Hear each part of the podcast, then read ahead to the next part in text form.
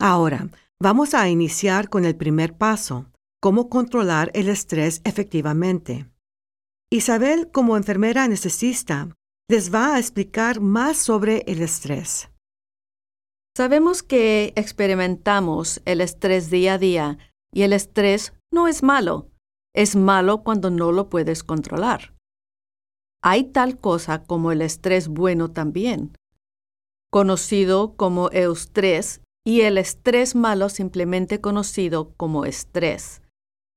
El estrés bueno te motiva, te moviliza, te da energía, como el estrés malo te paraliza, enfrena tus funcionamientos, tu pensamiento.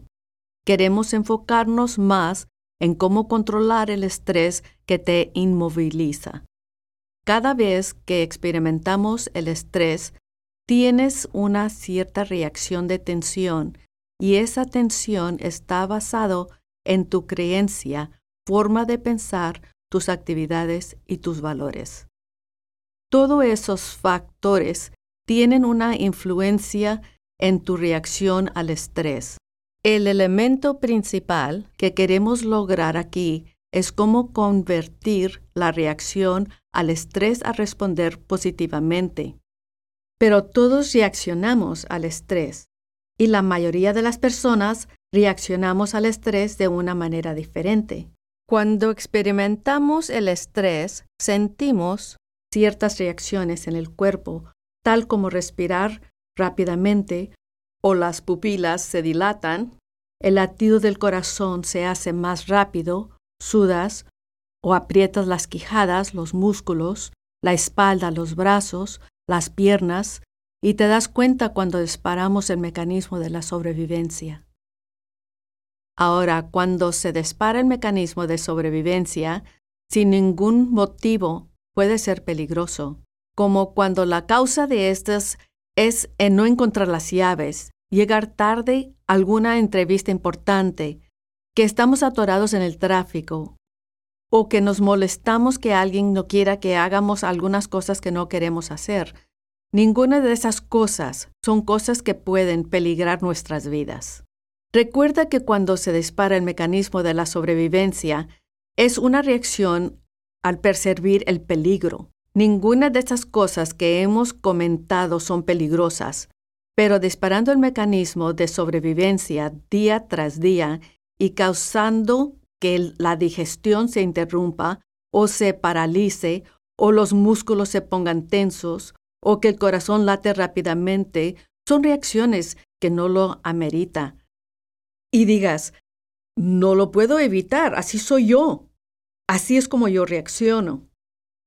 Las personas no necesitan reaccionar al estrés, pueden controlar el estrés. Y cuando sepas controlarlo, estás respondiendo con responsabilidad. Cuando aprendas a controlar el estrés efectivamente, el estrés no podrá controlarte. Ahora queremos ser conscientes de lo que está sucediendo adentro de ti y en nuestra forma de pensar porque una vez que agreguemos más conciencia, entonces estamos listos para controlar el estrés más eficazmente y hacer que funcione para nosotros lo que sucede a lo largo del tiempo. Hay razones que quizás no estás consciente de ello, el por qué reaccionamos al estrés en la manera como lo hacemos en lugar de responder. Sabemos que la mayoría del estrés son disparados por facciones emocionales. Y esos son el abandono, el rechazo, sentimientos que obtienes cuando no estás en control de la situación de ser incapaz o sin esperanza. No tenemos que preguntar, ¿qué estamos disparando? Porque cada vez que disparamos el estrés, estamos disparando algo que está enterrado en el pasado. Así es que muchas de las razones de que reaccionas al estrés tiene que ver con las cosas que sucedieron en el pasado. El propósito del mecanismo de la sobrevivencia fue para protegernos a sobrevivir como seres humanos. Ya es un hecho de que sobrevivimos hoy en día. No tenemos que correr o huir para protegernos más. Ahora necesitamos que ver la reacción del estrés. El mecanismo de la sobrevivencia se ha desarrollado en el transcurso del tiempo y lo que fue la lucha es ahora la emoción del enojo y lo que fue la parte de la huida es ahora el miedo. Así que las emociones del miedo y el enojo han reemplazado la lucha y la huida. Tiene más sentido porque el miedo y el enojo son emociones y también el abandonamiento, rechazo, los sentimientos, la pérdida del control, etc. Así es que cuando empecemos a sentir el estrés, necesitamos preguntarnos qué realmente está causando el estrés. ¿Qué se está disparando?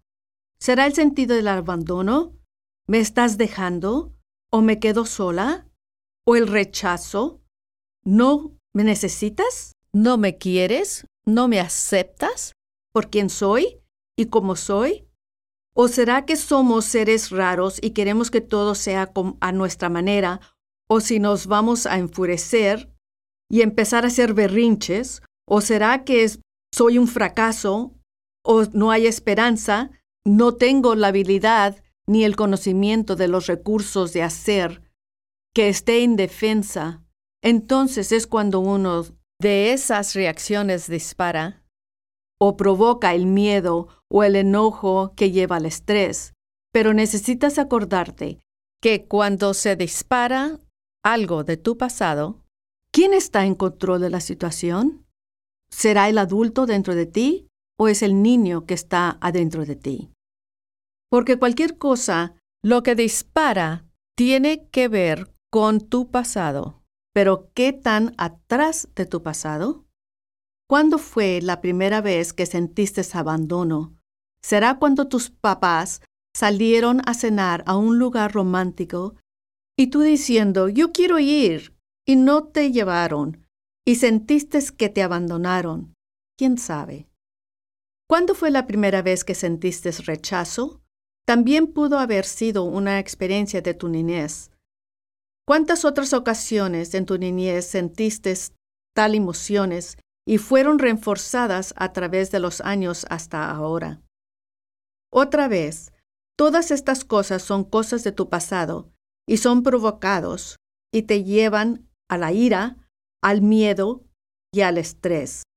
Así es que cuando sientas que el estrés se quiere apoderar de ti y tal vez vayas a sentir algún síntoma en tu cuerpo, como la quijada, el cuello, hombros, un vacío en el estómago, en cualquier parte que sientas que se manifiesta el estrés, piensa y pregunta, ¿qué es lo que está causando esto? Este es el momento de controlarlo y hacer hincapié. Al inicio del estrés, separa el niño dentro de ti. Ese pasado que no tiene los recursos de un adulto y ahora como un adulto que eres, di, ¿cuál es la mejor forma de manejar esta situación? Acuérdate que el mecanismo de la sobrevivencia se ha revolucionado a través del tiempo y ahora para reemplazarlo con emociones de ira y miedo. Así es que estamos hablando del estrés y cómo el estrés nos afecta nuestra manera de vivir, en la forma de hacer decisiones correctas, de pensar a través de problemas, de ser creativa, de comunicarse efectivamente con las personas que queremos y trabajamos, y también cómo el estrés afecta y lastima nuestro sistema inmune y causa que nos enfermemos. En otras palabras, el estrés puede afectar negativamente todo lo que hacemos, nuestra salud, como también hemos escuchado, el 80% de todas las enfermedades están relacionadas con el estrés. Cuando sientes que vas a experimentar alguna reacción del estrés y estás consciente de la reacción del estrés en tu cuerpo, en ese momento interrumpe ese patrón que sientes a la reacción del estrés. Interrumpiendo esta reacción, te haces capaz de responder al estrés con habilidad. Por ejemplo, cuando sientas que el estrés empiece a atacar, toma una respiración profunda y di, relájate, Después trata de sentir la experiencia que tuviste en estos momentos, si fue abandono, rechazo, el no estar en control de la situación o sentirte indefenso y desesperado.